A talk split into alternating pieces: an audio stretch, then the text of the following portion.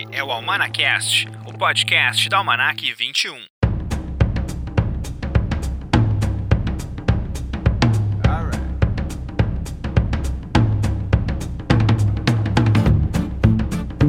Esse é o Almanacast, o podcast da Almanac 21. Eu sou Rodrigo de Oliveira, jornalista, crítico de cinema e editor-chefe da revista digital Almanac 21. E estamos hoje no episódio final da temporada. A gente vai voltar, é claro, em 2020 com mais episódios do Almanacast, mas esse é episódio 24 do ano e vamos encerrar então com chave de ouro com entrevista internacional. Eu conversei com o Lee Ronaldo, que é fundador do Sonic Youth, foi muito tempo, né, membro da banda, agora tem carreira solo, e ele esteve em Porto Alegre durante o Cine Esquema Novo para lançar o filme Ainda Temos a Imensidão da Noite, que é um longa-metragem do Gustavo Galvão, que também falou comigo e também tem entrevista aqui no Manacast. Então a gente vai ouvir essas duas entrevistas sobre o filme que estreia nessa semana e que conta com uma banda fictícia que é bem bacana, inclusive. A banda é bem boa e foi produzida pelo Lee Ronaldo para o filme. A gente vai ouvir então as entrevistas hoje aqui no Almanacast. Também tem entrevista de outro filme brasileiro que está estreando esse fim de semana, que é Diante dos Meus Olhos, que também é sobre música, sobre uma banda, no caso, Os Mamíferos, uma banda de Vitória uma banda que não é conhecida, ela foi muito importante nos anos 60 ali na região, mas acabou não gravando músicas uh, em disco, então ela acabou ficando um tanto quanto desconhecida. E o diretor, o André Félix, conta a história dessa banda nesse filme, e eu converso com o André Félix hoje também aqui no Amanacast. Temos críticas dos filmes Ford vs Ferrari e também Crime Sem Saída. O Ford vs Ferrari já está saindo de cartaz até, mas eu vou comentar rapidamente ele. E o Crime Sem Saída estreia na semana que vem, dia 12. Como não vai ter o nosso podcast semana que vem, então a gente vai falar sobre ele hoje aqui no Almanacast. Oh, Lydia, oh Lydia, say have you met Lydia? Lydia the tattooed lady. She has eyes that folks adore so, and a torso even more. Mas para começar o Manacast, eu quero dizer o seguinte para vocês. A revista digital Manac 21 1939 já está no nosso site manac21.com.br e destaca 21 filmes essenciais que foram lançados há 80 anos. Então temos ali O Macho de Oz, temos E o Vento Levou, dois filmes dirigidos pelo Victor Fleming, também temos No Tempo das Diligências, do John Ford. Temos O Morro dos Ventos Uivantes, do William Wyler, baseado na obra, claro, da Emily Brontë. Também temos ali Irmãos Marx no Circo. Temos Atira a Primeira Pedra, que é um faroeste, com James Stewart. Com James Stewart temos também ali A Mulher Faz o Homem, filme do Frank Capra. São 21 filmes essenciais que foram lançados em 39. Nos podcasts anteriores eu falei sobre todos os filmes. Tem ali a listinha completa, mas já está tudo ali também no nosso site almanac21.com.br. A revista tem 96 páginas, muito conteúdo. Temos críticas, curiosidades. Para quem quiser saber coisas sobre os filmes que foram lançados em 39, essa revista aí é um compilado de muita coisa bacana que veio de pesquisas que eu fiz na internet, em livros, também, claro, assistindo aos filmes, escrevendo as críticas. Então é um material super vasto. Olha, são mais de 3 horas de leitura tranquilamente. E para tu ler essa revista, apenas R$ 9,90. Barbada, vai ali no site manac21.com.br e compra nossa edição mais recente do Almanac 21, 1939. E essa não é a última edição do ano, em dezembro temos mais uma, que vai ser lançada dia 21 de dezembro, mais tardar, que é sobre Star Wars. A série que está chegando ao fim agora, aí com o seu nono filme, no caso trilogias clássicas com os Skywalker, né? Então chegam ao fim agora com a Ascensão Skywalker. Então eu vou falar sobre a franquia toda ali na Almanac 21. Então fiquem ligados. Redes sociais, tem tudo ali. Almanac 21 oficial no Instagram, Almanac Underline 21 no Twitter, Almanac 21 no Facebook. Vai ali, curte a gente e saiba sempre novidades das nossas edições da Almanac 21. The ships on our hips made us heart skip a beat. And now the old boy's in command of the fleet. For he went and married Lydia. I said Lydia. He said Lydia. They said Lydia. We, we said Lydia. La, la. E agora vamos com entrevistas e começamos com o filme que está chegando em cartaz essa semana em Porto Alegre, que é o Ainda Temos a Imensidão da Noite. que você faria se a sua família negasse o que você é? Se seus parceiros desistissem de lutar? Se não tivesse mais ninguém para ouvir você? Que você faria com a dor de não poder ser você mesma? Como resistir no mundo sem música? É o filme do Gustavo Galvão, roteiro dele também, junto com a Cristiane Oliveira e a Barbie Hausinger.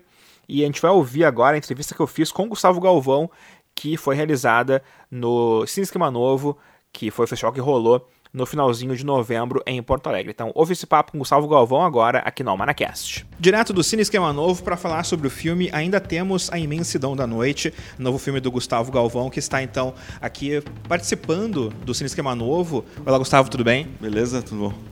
Tudo certo, falar um pouquinho a respeito do Ainda Temos Imensidão da Noite, que é um filme que tem uma história de uma banda em Brasília, mas claro, isso é só o começo né, dessa trama.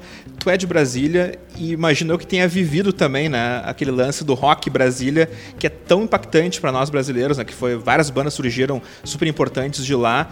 Tem alguma coisa a ver também com a, o fato de tu criar uma história que tenha uma banda de rock vinda de Brasília?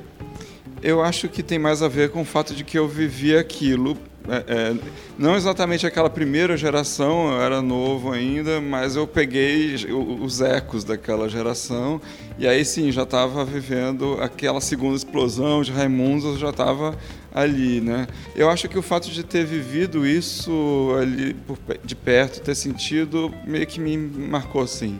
Mas o projeto não começou por isso, eu não comecei pensando nisso.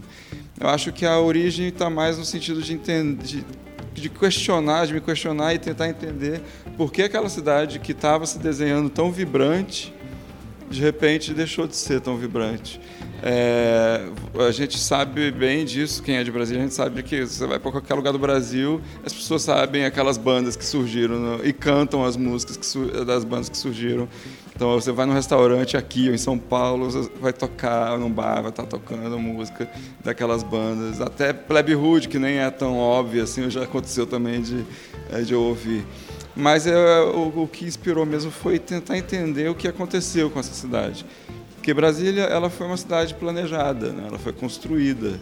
Então era, era, é, era, é natural que ela demorasse a adquirir personalidade. É, aquela geração dos anos 80 foi fundamental para chacoalhar as coisas. Entender, peraí, a gente está aqui, a gente existe, não é todo mundo que é político, tem a juventude aqui, a gente quer voz, a gente quer espaço. Eles cantaram isso e ele inspirou muita gente, não só em Brasília, né? Só que a, a, a, o, o, projeto de Brasília como cidade, é, hoje a gente pode dizer sem erro que ele falhou. Ele precisa, mas ainda dá tempo. É, parodiando o título, ainda temos tempo de corrigir coisas, né? Então o filme é um pouco sobre isso. A música é um elemento do filme, mas ele ele tem outros elementos, né? Então a gente é, o som como um todo a gente trabalhou muito nesse filme, os silêncios a gente trabalhou muito é, como um, um, um, contraste ou um paralelo de tudo que a personagem principal, que é a Karen, vive. Então, é, ela sim a gente acompanha de ponta a ponta e não, não necessariamente a banda que ela montou, né, que, ela, que é dela, que é a banda que a gente montou para o filme. É interessante isso porque na outros esquemas aqui também tem outro filme gaúcho, é, tem outro filme que é gaúcho, que é o Raia 4, que o diretor ele trouxe nadadores e transformou eles em atores. No teu caso, tu tem uma banda de músicos e eles acabaram atuando também, né, no, no teu filme.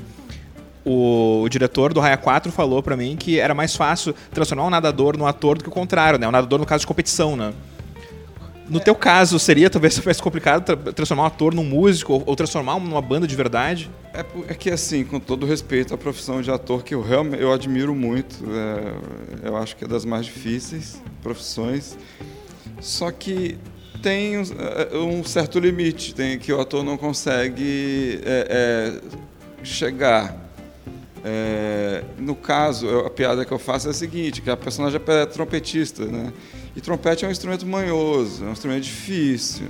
Você vai pegar um trompete, você não vai conseguir tirar um som dele. Não, você não vai conseguir sequer soprar. tem muita técnica, sabe? Tem muita, precisa de muita prática. Então, assim, como a piada, como eu não ia conseguir pegar uma atriz e falar, olha, daqui a, vai praticando, daqui a 10 anos a gente faz um filme, isso era impossível, era muito mais fácil eu procurar uma trompetista né, e, e trabalhar com ela para que ela eh, fosse atriz.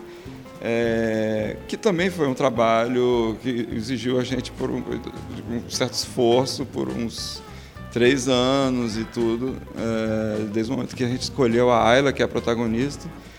Mas a questão fundamental nesse processo é que eu queria que a música fosse de verdade. O que eu quero dizer com isso? Eu queria que as pessoas vissem a música como a extensão daqueles personagens e não como algo que a gente acrescenta depois na finalização. Então, principalmente quando é um instrumento de sopro, né? O instrumento de sopro vem direto da, da, da, de, do, do, de quem executa a música, vem de dentro. Então, eu precisava que fosse uma trompetista de verdade. Isso eu, eu, eu percebi logo no começo do projeto, assim, que é óbvio, quando eu comecei eu pensava em chamar atores e atrizes. Mas conversando com músicos, eu percebi neles uma certa frustração com filmes sobre música. Porque é sempre um ator fingindo que está tocando. Então falta algo para eles que têm essa sensibilidade. Né? Então, é, quando Emiliano chamou nadadores para o RA 4, ele provavelmente pensou nisso, né? De, de o movimento. Eu quero. É, é, são, eu vi o filme, são personagens que estão numa competitividade muito forte. Você percebe se, se eles estão nadando direito ou não. Quer dizer, se você, se você estiver tranquilo como espectador, não, estou nem aí, essa história for boa, você até deixa passar, né? Só que quando é de verdade, a gente salta para gente. Então, é, a gente teve uma preparadora de elenco, gaúcha, Vanise Carneiro, grande atriz, um, um, preparador vocal, que também é gaúcho, mas ele está há muito tempo em São Paulo, Cristiano Carnas, que ajudaram a gente nesse processo de, de preparar, preparar esse pessoal para ser ator, né? É, mas eu conversava muito com a Vanise e ela comentava, é, poxa, pois é, será que atores não poderiam fazer esse filme, né? E num determinado momento ela viu um, uma, uma, uma, versão do filme projetada e ela falou, na primeira cena de música eu entendi tudo. Você tinha razão. E, e, é bacana porque também o filme ele se passa em Brasília e em Berlim também, né? Como é que foi esse lance de filmar em duas cidades diferentes, inclusive um filme então que é medio internacional também, afinal de contas, né? Também foi filmado na Alemanha. É, o assim, é, desde o começo eu queria fazer filme sobre músicos, é, mas também um filme sobre Brasília. É, eu, eu, eu percebi logo também no começo do projeto que para falar de Brasília seria interessante eu ter um espelho ou um, um, uma outra cidade para que servisse de comparação. Por quê? É, porque a gente Brasília já é um tema, inclusive para mim que já foi tema de outros filmes, então é um tema que eu corria o risco de cair na, na, no mesmo lugar de novo, lugar comum, né?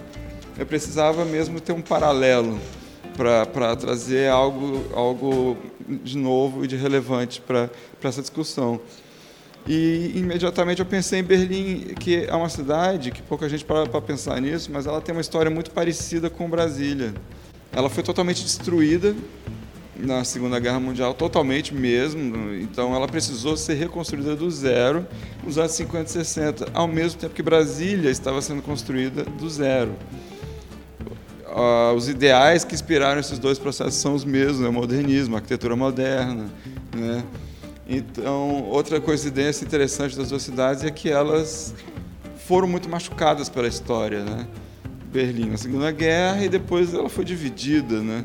um trauma pesado. Né? Brasília, vamos lembrar que Brasília é um projeto que começou, nasceu, foi inaugurado em 1960. Só que quatro anos depois, com a, a, o regime militar, o golpe militar, aquele projeto foi totalmente redesenhado.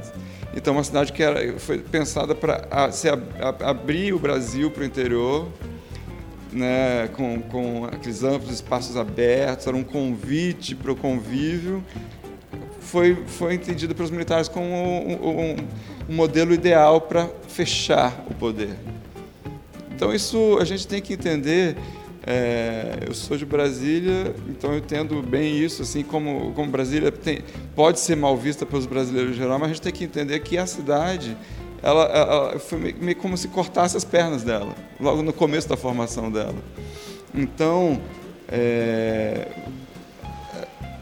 voltando de novo ao paralelo com Berlim, essas duas cidades machucadas pela história, elas ganharam personalidade mesmo, foi pela cultura jovem, foi com a música, já nos anos 80. Ao mesmo tempo, esses processos aconteceram nas duas cidades.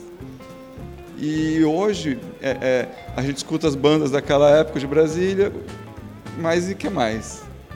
Parece que o, aquela, aquela tentativa de retomada do projeto morreu de novo. Enquanto Berlim continuou a sua história e hoje é referência mundial de música e da, cultura jovem. É, o que eu precisava desse paralelo e mais do que a personagem precisava desse paralelo é, para entender que Brasília ainda está em construção. A gente precisa entender que aquela cidade e esse país né? Com, com o tempo eu fui percebendo que o filme também fala do Brasil, a gente ainda está num processo de construção. O Brasil é até no país do futuro, pelo visto, né? Porque a gente nunca consegue chegar lá, né? Sempre está em construção. É que o Brasil é o país do futuro.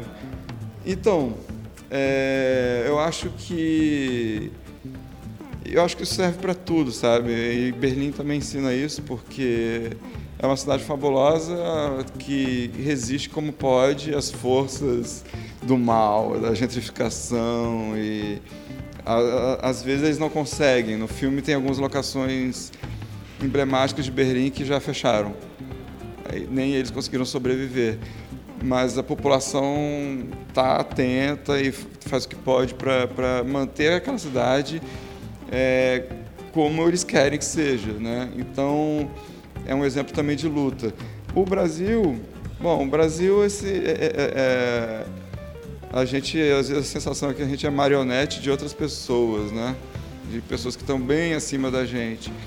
Mas eu também acredito que a, a, luta da, da, da, Karen, a personagem, ela é um pouco quixotesca, de certo modo, porque é, é, a certo ponto parece que não tem saída, sabe? Não tem saída mas eu, eu, o filme me, me, ensinou que a gente não é porque aparentemente não tem saída que não, não quer dizer que, que não tenha, né? Então é, cabe a nós, é, não necessariamente artistas, cabe a todos nós que entender quais são as possibilidades, quais são os caminhos que a gente pode percorrer para reescrever a nossa história, né?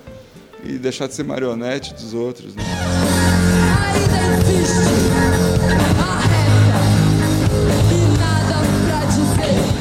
São vocês? Para fechar, eu queria falar um pouquinho a respeito da participação do Lee Ranaldo, né, no, no filme. O Lee Ranaldo, ele tá participando também dessa desse momento também de lançamento do filme. O filme vai estrear 5 de dezembro, né, nos cinemas do Brasil e agora com o lance dos festivais também ele está participando. Como é que foi convidar o Lee Ranaldo, um grande músico, Sonic Youth, também carreira solo, já fez outras trilhas sonoras também importantes. Trazer ele para esse filme, como é que foi esse, esse momento? O Lee, é, deixar bem claro que ele não compôs a trilha, mas ele, ele desempenhou um papel fundamental, assim que é, você gosta de uma música, você não tem ideia às vezes do, do caminho tortuoso, esboracado que foi para aquela música acontecer. É, às vezes é preciso, às vezes não sempre é preciso um produtor musical que entenda o potencial da, da música, do artista, do, da, das bandas, né? Então, esse foi o papel do Lee. É, o que acontece? O dinheiro entrou para o filme, maravilha. Tínhamos a banda, maravilha. Só que é, uma banda precisa de anos né, para amadurecer. Ou pelo menos já um bom, uns bons meses tocando, se entendendo, errando, compondo. A gente não tinha esse tempo.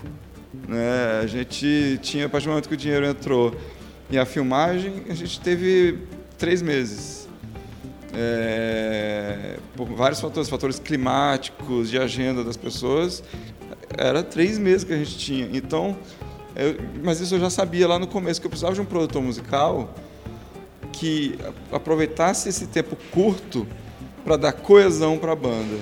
Então eu, a gente teve dois compositores trabalhando, teve a banda ensaiando e também compondo. Eu escrevi letras junto com a atriz, trompet, atriz barra trompetista. É, mas para dar unidade era preciso um produtor musical. Alguém que entendesse, não, acho que o estilo da banda nessa música aqui está desviando um pouco, vamos trazer para cá, vamos tirar mais de você, não, isso aqui vamos ajustar. Alguém que visse o todo entendesse o todo. E essa banda, vamos lembrar que ela, a gente tem referências muito diversas. A gente realmente buscou um som diferente, único, que vai do, do, do punk, do punk rock até o free jazz. Então, realmente, se você perguntar quais são as suas referências musicais, assim, são muitas ao mesmo tempo nenhuma, porque é muito específico o que a gente buscou. É... Então, eu precisava de uma figura como o Lee Ranaldo, que tem uma carreira extraordinária no rock, mas também na vanguarda, para se arriscar com a gente, entender o que a gente estava fazendo e tirar o máximo da gente. Então ele foi o produtor musical da banda que a gente criou para o filme Animal Interior. E estou muito feliz que ele está aqui no Brasil com a gente, que acho que mostra, deixa bem claro o, o envolvimento dele com o projeto e a paixão dele pelo projeto, que também foi fundamental. Bom, quero que tu convide então o pessoal para ver, ainda temos a emissão da noite, porque afinal de contas ele está passando aqui no Cine Esquema Novo. Talvez o pessoal tá vendo esse podcast, o filme possa já, tá, já ter estreado já, 5 de dezembro está logo aí, então convido o pessoal para conferir o filme nos cinemas. Com certeza, dia 5 de dezembro, ainda temos a imensidão da noite, vai estrear no Brasil todo, inclusive em Porto Alegre. A gente já tem algumas salas confirmadas aqui. É, por favor, a gente precisa muito dessa, da força do, do espectador nesse momento, porque a gente está naquele momento que as pessoas têm que. Não basta uma curtida no Instagram, no Facebook, as pessoas têm que comparecer. E esse filme fala sobre isso, sobre a resistência, sobre persistência. E para isso a gente precisa da força das pessoas. Né? O filme fala um pouco sobre isso também que a gente sempre diz aqui também, né? Primeiro final de semana é crucial pro filme, então primeiro fim de semana todo mundo tem que ir no cinema, quem quiser ver, porque o filme fica mais tempo em cartaz também. Exatamente, não existe mais aquilo de boca a boca, aquela história da minha geração, boca a boca, não, as pessoas vão começar a falar e vão. Isso não existe mais, não dão mais esse tempo pra gente. O filme tem que dar certo em quatro dias, né? Nos quatro primeiros dias para estimular os exibidores a continuar com o filme cartaz. Né? Infelizmente é assim com todos. Gustavo, muito obrigado pela participação aqui no Almanacast. Sucesso com o filme. Obrigado, valeu, gente. Valeu, Gustavo, pela participação aqui no nosso Almanacast, o podcast do Almanac 21. Conversei com o Lee Ronaldo, então, durante a edição deste ano do Cine Esquema Novo. Ele esteve em Porto Alegre por conta do lançamento do filme Ainda Temos a Imensidão da Noite, que é um longa-metragem que está estreando essa semana no Brasil, então até por isso eu estou colocando a entrevista agora. E vamos então ouvir agora o Lee Ronaldo falando comigo a respeito desse filme e também de outras coisas mais. A primeira pergunta que eu fiz pro Lee Ronaldo, e a tradução eu vou colocar depois a resposta dele. A primeira pergunta que eu fiz para ele foi como surgiu então esse convite para fazer o filme, que é um trabalho interessante porque ele produz uma banda fictícia. Então eu queria saber dele como ele foi convidado. The, the whole thing started when I played a concert in Brasilia in 2016 and uh, Ayla Greta, the, the actress in the film, came up to me after the concert and told me a little bit about this film she was about to start working on and did I want to be involved and meet the director. And uh, subsequently, I had a couple Skype conversations with the director, Gustavo Galvao, from uh, New York to Sao Paulo. And um, I liked what he was saying, I liked what he had done before, and I liked uh, the concept for the film. And I also have to say, I really liked the idea of going to Brasilia and spending a few weeks there because I'm kind of fascinated by that city for a number of reasons. You know, the Niemeyer and the Terra Vermelha and all that stuff.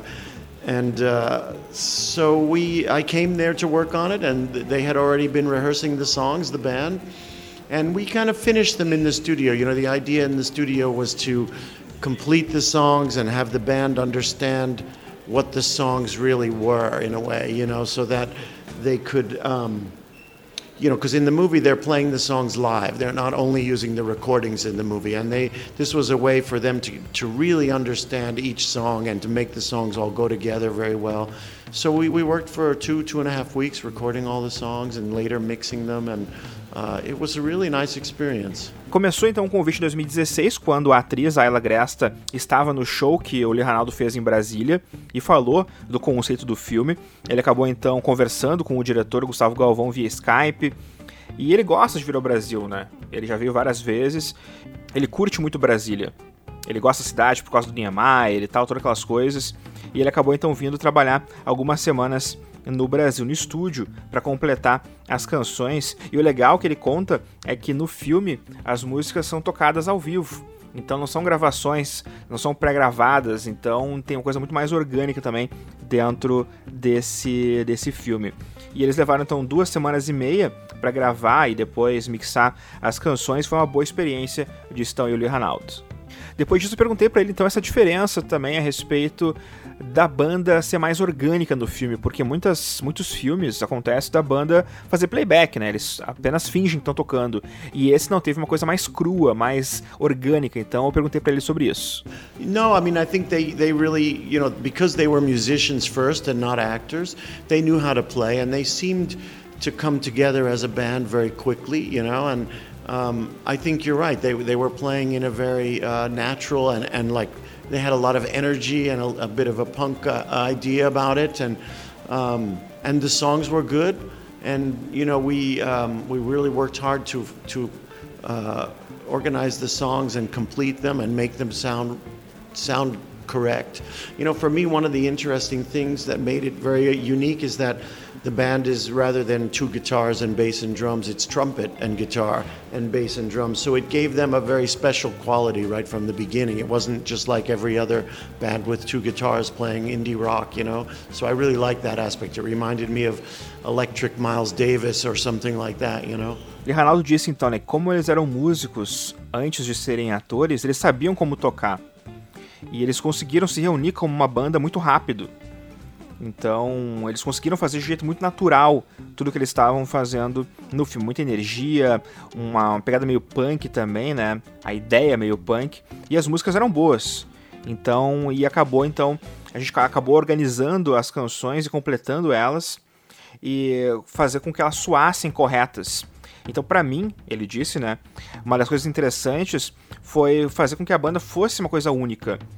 E é uma banda única, afinal de contas, porque não são duas guitarras, um baixo, uma bateria. É um trompete, uma guitarra e um baixo, uma bateria. Então deu uma qualidade especial e diferente desde o começo. Então não eram dois caras tocando guitarra numa banda de indie, por exemplo, indie rock. Mas então esse aspecto me lembrou um pouquinho o Miles Davis elétrico, assim, ou algo que o valha. Depois do toque de recolher, todo mundo tem que ficar quietinho em casa. Não, é bem pior que isso. Esses moleques foram presos ainda era 8 horas da noite. Não, vocês tocam com a cara de quem vai matar um. Qual o seu plano então, hein? Cinema não é estranho pro Lee Ranaldo, ele já fez vários filmes e eu lembrei de um ali para conversar que é Não Estou Lá, do Todd Haynes. E eu perguntei para ele qual a diferença entre fazer aquele filme do Todd Haynes e esse filme do Gustavo Galvão, então um filme brasileiro. E ele respondeu isso aí. Well, I mean, these are two among many film productions that I've worked on, and um, with Todd Haynes, yes, we were reproducing certain vintage eras of Dylan's uh, music for Kate Blanchett to sing in the movie, but I also worked on producing some of the underscore in that movie. A lot of the music we made was used in the end as underscore, and. Um, well, in this case, in that case, you're working with songs that are very well known, and you're trying to make a modern sounding version of a classic song that doesn't really sound different than the original. And in this case, because it was original music, we were much freer to uh, make these songs how we felt they should be, you know.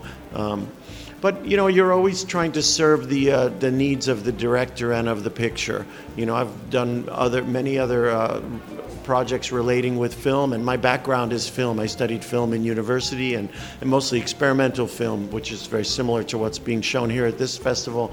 And um, so, you know, the idea is always like, how can the music serve the picture? You know, it's not meant to be listened to on a record in this case, it's meant to be seen with images that add up to a, a movie in a way. So it's a, a little bit different uh, task obviously working with Todd on, on I'm Not There was because I'm a big fan of both Todd and Dylan. It was a huge, uh, and Kate Blanchett for that matter. Uh, it was a huge uh, honor to work on that one. Então ele falou que essas duas foram duas das produções que ele trabalhou de várias que ele já fez. E com o Todd Haynes, ele produziu então, né, essas versões de canções do Dylan para Kate Blanchett pudesse cantar no filme, né? Mas também ele trabalhou na trilha sonora original, né? Muita coisa que ele compôs ou que ele escreveu ali acabou entrando na trilha sonora. E nesse caso ele estava trabalhando com canções que eram muito conhecidas, então você tenta fazer uma versão que soe um pouco mais moderna de uma canção clássica, né? Soe diferente, mas que também lembre, claro, a original. E no filme brasileiro, porque eram músicas originais, né? Ele estava muito mais livre, né, para fazer as canções e do jeito que ele achava que tinham que ser então. Mas de qualquer forma, ele sempre tenta servir as necessidades do diretor e do que o filme precisa. Ele já fez vários projetos em filme, inclusive ele estudou cinema e fazendo filmes experimentais que são muito parecidos, inclusive, com o que ele estava vendo no Cine Esquema Novo. E, claro, né, ele trabalhar com o Todd Haynes foi legal, porque ele é muito fã do Todd Haynes, do Bob Dylan e também da Kate Blanchett, então foi uma grande honra para ele trabalhar naquele longa-metragem. Também falei com ele sobre Martin Scorsese. O cara trabalhou com Scorsese no seriado Vinyl, que teve apenas uma temporada, infelizmente. E ele fala sobre isso. Yeah, he's an amazing filmmaker. Uh, I was a music. I was one of the two music producers on that show, and uh, it was unfortunate that it only lasted one season. I understand why it didn't. It didn't really have a lot to do with the music as much as the scripts and the concept, but it was a great experience because it was like working on uh, 10 or 15 films. You know, we were working on a new film every month, and, and I think they made 10 episodes or 12 episodes. And we were not only making, in a similar way to this film, we were making music for a, a fictitious band fronted by Jagger's uh, son, Jimmy Jagger. But we were also making music that was supposed to be the Velvet Underground or Lou Reed or some other band. So it, it was in a way very similar in terms of making music for the bands that you saw on the screen. Uh, although in in the case of vinyl, mostly it was playback rather than the bands actually playing live. Sobre então Vinyl, ele falou que trabalhar com o Scorsese, claro, foi maravilhoso, afinal de contas o cara realmente é fantástico, é um brilhante diretor. Infelizmente durou apenas uma temporada. E ele entende até, né? Porque acabou não continuando, porque não tinha tanto a ver com a música quanto os scripts e conceito tinha anunciado, né? Mas foi uma grande experiência, porque ele curtiu trabalhar então, né? Não só fazendo a série, mas era legal porque ele conseguia trabalhar quase que um filme por semana, porque fizeram 10 ou 12 episódios e ele podia fazer música para a banda fictícia que era então, né, encabeçada pelo filho do Jimmy Jagger, o Jimmy Jagger. E, e teve que fazer canções também que parecessem com Velvet Underground, Lou Reed e outras bandas. Então, de uma forma, foi similar com o que ele fez aqui no filme brasileiro, porque ele tinha liberdade, então, né, para fazer as canções. Só que na série a banda tocava em playback, né? Não era a banda tocando ao vivo, como aconteceu aqui no filme. And future projects, so we can wrap this up. Future projects from Lee Ronaldo. Well, my main project right now is I'm about to launch a new album. It'll come out in February. The first uh, video and single came out um, this past week on Wednesday, and um, it's it's a brand new album. It's a collaboration with uh, my friend from Barcelona, Spain, Raul Refri, who's I've been working with on the last couple records of mine. This one is a duo record. It has both of our names on it, and it's. Um, I would say it's one of the most experimental records I've ever done. It's it doesn't have a lot of guitar. It has a lot of beats and samples and percussion and a lot of singing. Um, I'm really excited about it and it will come out in February. Sobre novos trabalhos, então, o Lee Ronaldo falou sobre o disco que ele vai lançar agora em fevereiro, chamado Names of North and Women. Esse disco ele vai fazer então com um amigo dele, parceiro de Barcelona, o Raul Refree. E o primeiro single já saiu, né? Tinha saído na semana que a gente gravou a entrevista. E ele disse que é um disco, é o disco mais experimental que ele tem, que ele fez, porque não tem muita guitarra, tem muitos beats, muitos samples, muita percussão, muita, can muita cantoria, muita gente cantando, e ele está muito empolgado a respeito disso, então o disco sai em fevereiro. Muito obrigado ao Lee Ronaldo por ter batido esse papo conosco aqui no Almanacast. Thank you so much. Depois desse papo com o Lee Ronaldo, vamos agora com uma crítica, crítica do filme Ford versus Ferrari que é a longa-metragem que está já sendo de cartaz, acho que aqui em Porto Alegre está só num cinema agora, mas é um filme que está muito cotado pro Oscar desse ano, do, de 2020 no caso. A direção do filme é do James Mangold, que fez Wolverine, no caso o Logan, ele fez Logan, mas fez Johnny June também, que é um filme muito bacana. E no filme temos o Christian Bale interpretando o Ken Miles e o Matt Damon fazendo o Carol Shelby. Sabe aquele carro, o Shelby Cobra? Pois é, foi, de foi desenhado pelo Carol Shelby, que foi um cara que sempre foi envolvido né, com corridas, era também piloto e depois virou também um designer de carros, mecânico, entre outras coisas mais. How long we known each other, Ken? I ever break a promise to you? I will put you in the driver's seat at Le Mans. If you just shut your mouth and let me do my thing. O Ford vs Ferrari conta a história então de, dessa dessa rixa entre a Ford e a Ferrari. A Ford quase comprou a Ferrari nos anos 60. Na verdade, a Ferrari meio que parece usou a Ford para aumentar o seu preço e a Fiat acabou comprando a Ferrari, mas enfim. E a Ford ela começou a entrar nas corridas para também mudar um pouquinho né, a sua forma de vender o seu carro. E a partir daí, o Carroll Shelby ele vira então o, o cara por trás das corridas da Ford e chama o seu amigo Ken Miles para dirigir os seus carros, porque o Ken Miles era o melhor piloto que tinha na época. Se o Carroll Shelby foi o primeiro americano a vencer aquela Le Mans 24 horas, que é a corrida francesa que até hoje existe, muito, muito clássica, o Ken Miles poderia ser a pessoa a fazer de novo. no caso, Ken Miles era americano, mas seria então né, um, um, forte candidato a conseguir vencer essa corrida, caso, claro, o carro fosse bom, né? Caso o carro que eles construíssem fosse realmente competitivo contra a Ferrari. E é um filme, claro, divertido, pelas corridas que ele mostra. É, eu sinceramente não conhecia alemãs, conhecia de, de ouvir falar, de filmes também que já rolaram por lá, mas não tinha muito conhecimento a respeito da história da corrida, então o filme ele, até informa muitas coisas a respeito dela. E também outra coisa que eu desconhecia era essa rixa com a Ford e a Ferrari. Obviamente a gente sabe que as montadoras elas são concorrentes, mas eu não sabia também dessa rixa, então é um filme que mostra várias coisas que o grande público talvez desconheça. E eu não vejo corrida há muito tempo, eu gostava de Fórmula 1 na época da Ayrton Senna, mas hoje em dia meio que pendurei ali o capacete, então não assisto mais corrida há muito tempo. Então foi legal poder curtir o filme, e é um filme que é muito imersivo. Eles fazem as corridas e tu não fica pensando como eles gravaram aquilo, parece tudo muito real. Então tu meio que, sabe, tu meio que mergulha naquilo e se diverte com, aquela, com aquelas corridas que eles mostram. Grandes ultrapassagens, a câmera acompanhando de perto tudo que acontece, então realmente é um filme muito, muito bacana. O Christian Bale tá muito bem, como sempre, e eu vejo muita gente falando sobre o Christian Bale, mas o Matt Damon, ele ainda ele me cativou mais ainda com a, com a atuação dele.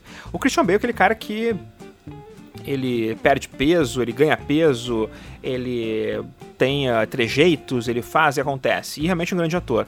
Mas o Matt Damon ele tem uma atuação talvez um pouco mais, mais naturalista nesse filme. E eu gosto mais então do Matt Damon no filme. Que é um sujeito, inclusive, né, que ele tem. Uh, ele tem que se reinventar, né? Afinal de contas, ele era um piloto, teve problemas de saúde, teve que virar meio que um vendedor de carros para conseguir, né, uh, viver. Claro, ele era rico, né? Mas, mas para conseguir então, né, continuar vivendo o seu estilo de vida, então é bacana ver como ele constrói a carreira dele a partir daquele momento. E o Ken Miles, por sua vez, é um cara que tem problemas sociais, ele não é um jeito sociável. Então ele apanha muita vida por, causa, por conta disso. E o Christian Bale eu acho que é a figura perfeita para interpretar então o, o Ken Miles daquela forma. É um filme que tem duas horas e meia, mas passa muito rápido, tu nem sente passar o tempo. E tá muito cotado pro Oscar, né, do ano que vem, então vamos ver se vai confirmar mesmo as suas indicações. We're gonna bury Ferrari at Le Mans. So the great Carroll Shelby is gonna build a car to beat Ferrari with a Ford. Correct. And how long did you tell them you needed? Two or three hundred years? 90 days. Agora vamos com mais um bate-papo aqui no nosso Manacast. Eu vou falar com André Félix. O André Félix ele dirigiu o filme Diante dos Meus Olhos, que estreia nessa quinta-feira no Brasil, em algumas salas do Brasil, e em Porto Alegre ele chega na semana que vem, na próxima quinta-feira. Então eu já converso com ele a respeito do filme, até porque semana que vem não vai ter o Manacast, e ele faz um convite para as pessoas nesse Manacast aqui que vai ter uma sessão comentada em Porto Alegre com a participação dele. Então ouve aí o nosso Manacast bate-papo com o André Félix. Ao Manacast hoje conversando com o André Félix, diretor de Diante dos Meus Olhos. Oi André, tudo bem? Tudo bom? Tudo Prazer, certo. Obrigado pela, pelo convite. Eu agradeço por ter querido bater um papo conosco aqui a respeito desse novo filme que conta a história de uma banda chamada Os Mamíferos, que é uma super banda, mas que talvez ninguém conheça. Eu, por exemplo, não conhecia ela. Eu queria que tu dissesse pra gente como tu conheceu os mamíferos. Eu conheci por, através de um professor meu, um professor de cursinho, que estava escrevendo um livro sobre a contracultura capixaba nos anos 70. Mais estrelas no céu do que grãos de areia nas praias do mundo. Há Todo romance começa bem, tem um problema. Então, esse romance dos mamíferos foi assim. E aí, posteriormente, assim, bem depois, eu fui convidado para dirigir o filme pelo Murilo Abreu, que é filho do Afonso, um dos integrantes da banda. E aí a gente foi descobrindo aos poucos que história era essa, né? É, existia uma, uma história que era conhecida meio de domínio público lá em Vitória, mas é, muitas incongruências na história e aí, no, na pré-entrevista a gente começou a se aproximar mais do, do que era realmente o filme.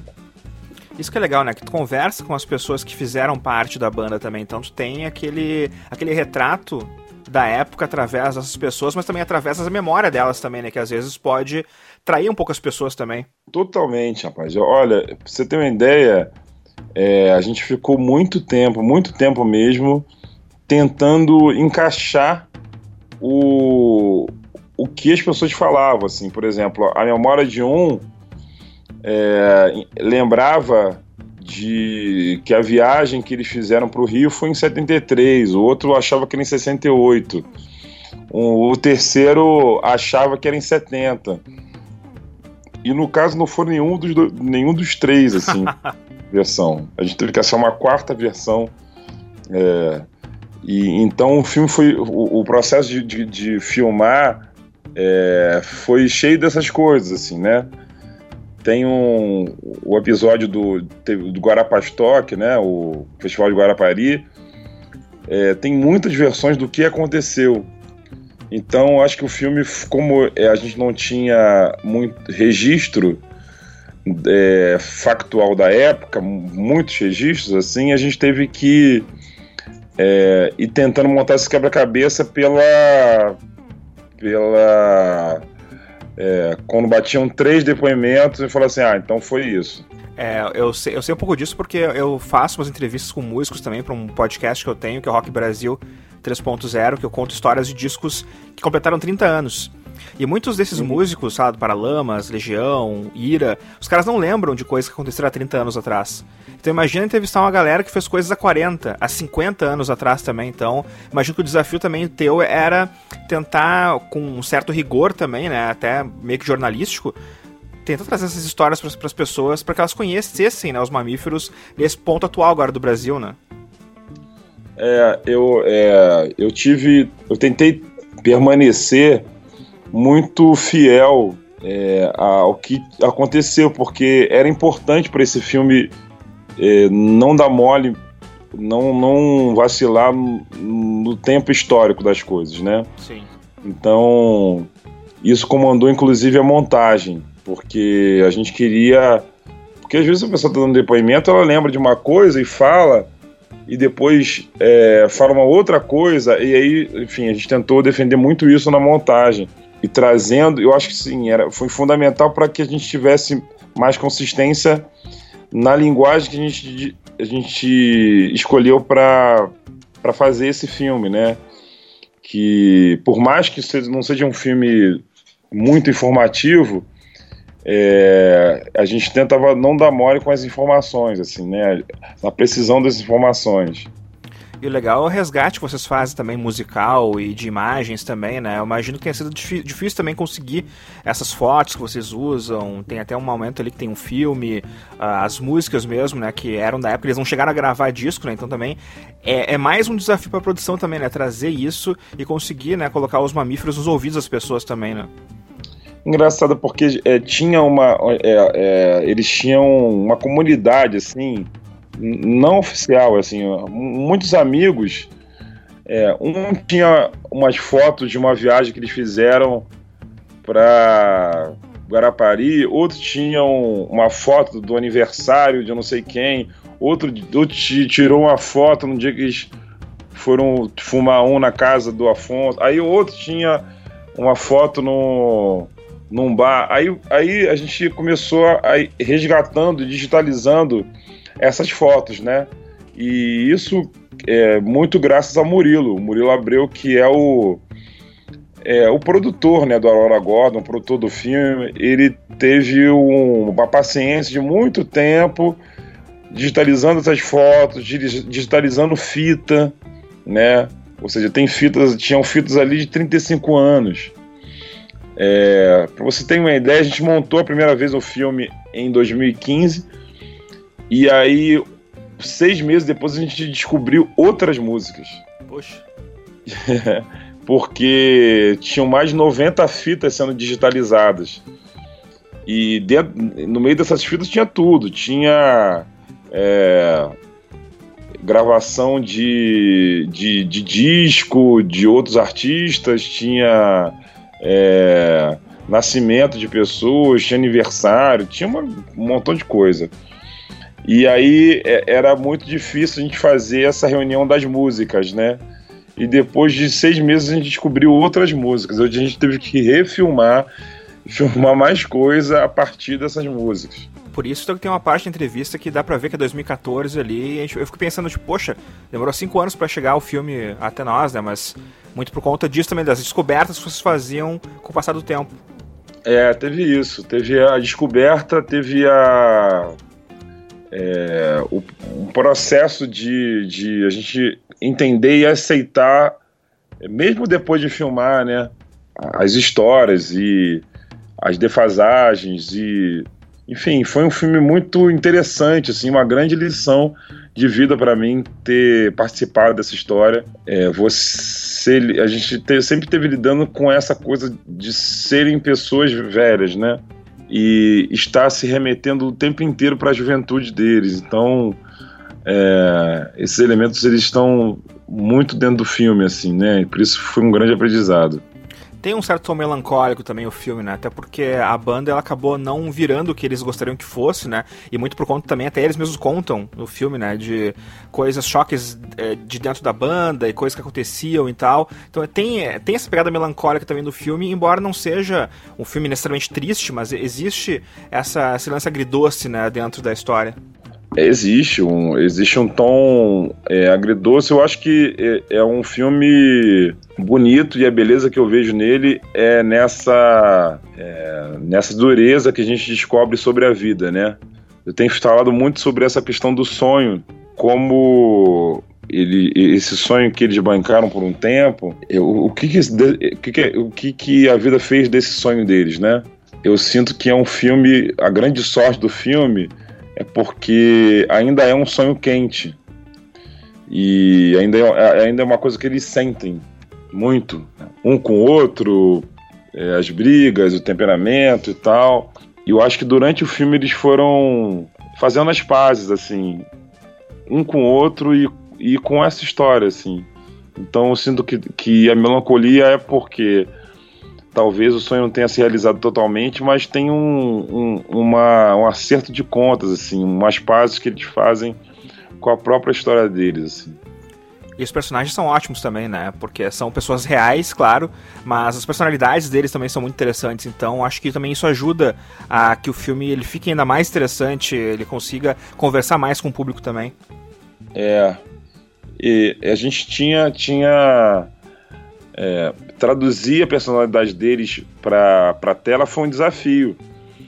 É, ainda bem, que bom que você é, sacou isso, você sentiu isso, porque era o nosso desafio, porque na vida é, cotidiana eles eram muito muito eles são muito engraçados e personalidade forte e enfim sequelados também sabe Sim. Mas é, você ligar uma câmera e fazer eles é, traduzir isso é uma coisa um pouco difícil. E por isso um pouco o formato que a gente tentou é, trabalhar na linguagem, né? O formato de, de observação, por um lado, de ficcionalização, de colher alguma coisa do cotidiano deles, assim. Eu acho que eu sempre me interessei pelo cotidiano deles. E vejo um espelho também, assim, né? Eu sou um cara de 38 anos, eu vejo, me vejo ali também um pouco. É, não acho que está muito longe de mim, não, assim. Eu acho que o, movimento do filme é de você, de, de, de, da gente entender não só os motivos por, pelos quais a banda acabou, mas também entender quais os rastros que fizeram eles chegarem até ali, né? É, cochilando na frente da televisão, indo pescar na praia, assim. Me interessa muito essas histórias da velhice. Sim. E, bom, o desfecho do filme tem um lance bem experimental, assim, tu faz um pouquinho a respeito da concepção daquele, daquele final, cheio de imagens, tanto quanto desconexas, aquele disco de vinil cortado, que tu faz um pouquinho a respeito disso. Isso foi uma coisa que eu montei durante um ano, assim, né? Eu tenho mais de sete versões essa, essa parte. Eu divido em duas partes, né? É, um pouco um tratado sobre a imagem no primeiro momento, né? Ou sobre a construção de uma imagem é, de, de, de um universo ligado ao rock and roll e ou seja uma certa pulsão meio enlouquecida das imagens. E o segundo é uma certa história do suporte né? No caso ali o disco. Sim. e breve uma breve história de do disco e de da, da mudança de funções dele durante os tempos né?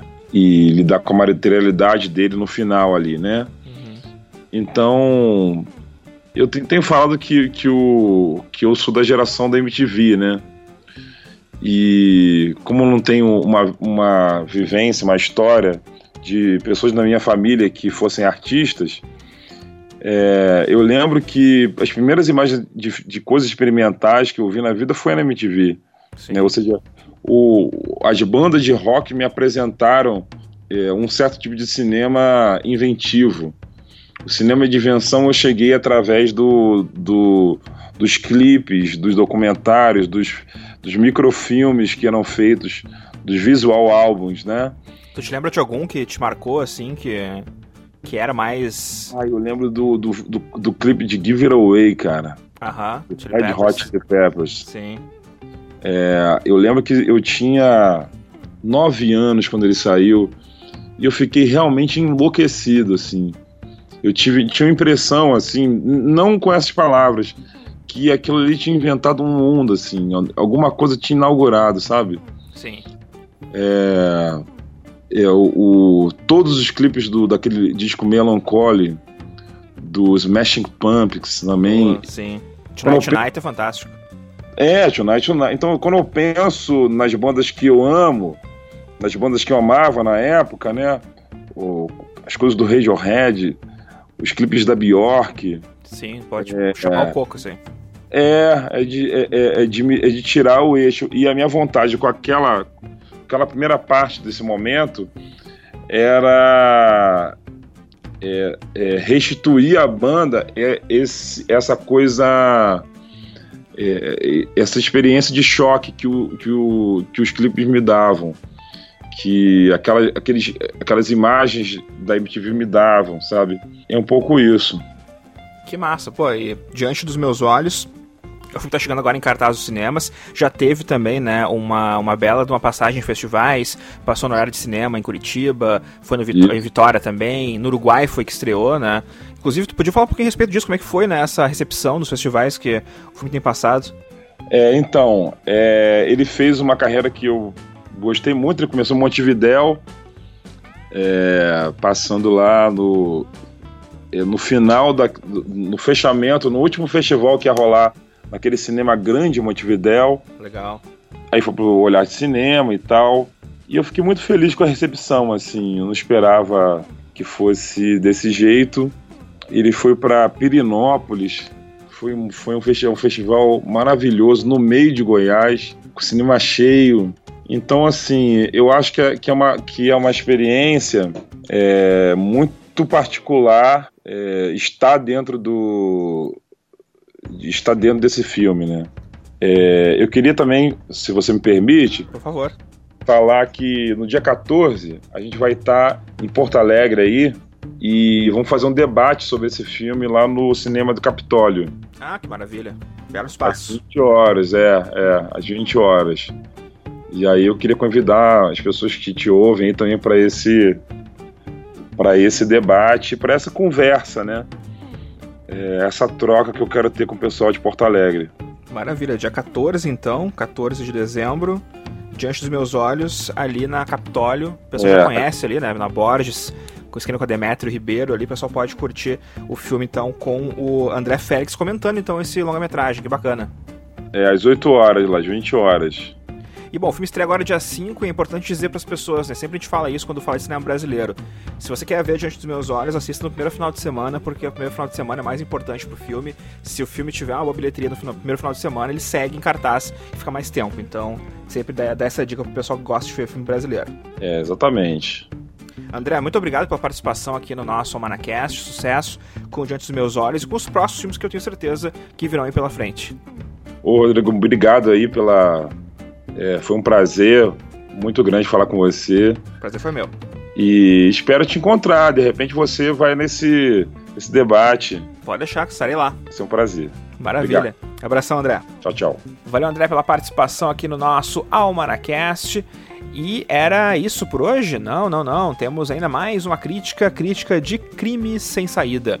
É um filme com o Chadwick Boseman, que é o Pantera Negra, e é um longa-metragem que vai estrear na próxima semana, dia 12, mas eu já comento ele aqui para vocês.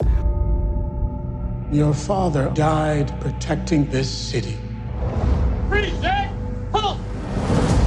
He taught you to follow your conscience in an often cruel world. What happened? Worst day in 18 years. How many cops? Eight. Why were they here? They responded to a robbery. Shot fired! Shot fired! Officer down! Automatic weapons. Two shooters. They have training. How old were you when your father's captain came? I asked for you for a reason. O original é 21 Bridges, a direção do Brian Kirk. E o elenco tem além do Chadwick Boseman, a Sienna Miller, o J.K. Simmons, Stephen James, Taylor Kitsch e o Keith David. E a história é uma história de é uma história policial que tem bons momentos, foge um pouquinho do lugar comum. É um filme que consegue colocar vilões e heróis de uma forma muito tridimensional. Então, os heróis não são tão heróis assim, os vilões não são tão vilões assim. Ainda que, sei lá, os bandidos matem policiais, o que é uma coisa obviamente horrível. Mas os bandidos, eles eram, na verdade, militares que não conseguiram recolocação depois da volta da guerra e se perderam no caminho. Os policiais, que são os heróis, eles são corruptos e acabam tendo envolvimento com o tráfico e com os bandidos. Só que esse envolvimento desses policiais com os bandidos é porque eles não ganham salário suficiente para manter um padrão de vida. Então existe muito suicídio dentro da polícia. Ou seja, o filme ele tem uma, uma, pegada assim que é muito mais profunda do que aquele velho bang bang, bandido e mocinho. Então as É um filme com muito mais áreas cinzas, em vez de ser o preto no branco, como alguns filmes policiais costumavam ser. E Chadwick Boseman é o protagonista, é um belo ator. Ele já mostrou pra gente muito bem como ele é no Pantera Negra. Ele fez também o James Brown, naquele filme Get On Up. Ele fez o Thurgood Marshall em Marshall e da Justiça também, que tá muito bem. Então, ele é um ator interessante e tá de volta aí nos cinemas com esse, então, Crime Sem Saída. E é um filme que é, é, ele tem uma pegada bem rápida também, porque tudo se passa em uma noite. A história se passa num dia, um dia e uma noite. Basicamente, isso é que se passa a narrativa. Então é muito dinâmico. Lembra um pouquinho, guardar as proporções, 24 horas, aquela série que tinha com o Jack Bauer e tal. Porque tem essa pegada meio que, tipo, não vou dizer que é em tempo real, mas é uma coisa próxima do que, do que tá acontecendo em tempo real. Então é interessante isso também, a narrativa. É um filme que entretém, é aquele tipo de filme que talvez uh, a gente assiste no Supercine, né, no, no passado, mas hoje em dia quem vê Supercine, né? Então é um filme que talvez o pessoal pode esperar para ver no Netflix ou no Amazon Prime, seja lá qual for, mas é um filme que vale a pena também dar uma conferida no cinema, porque é, tem uma boa direção, tem uma boa um bom ritmo e eu curti. É um filme que eu cheguei, fui ao cinema esperando nada e me surpreendeu com a qualidade aí do longa Crime Sem Saída. We just killed cops. You need to run. We gotta move fast. Cars not ours, plates are stolen. If we don't catch these guys in the next three or four hours, they vanish. How you gonna do this? Close the island.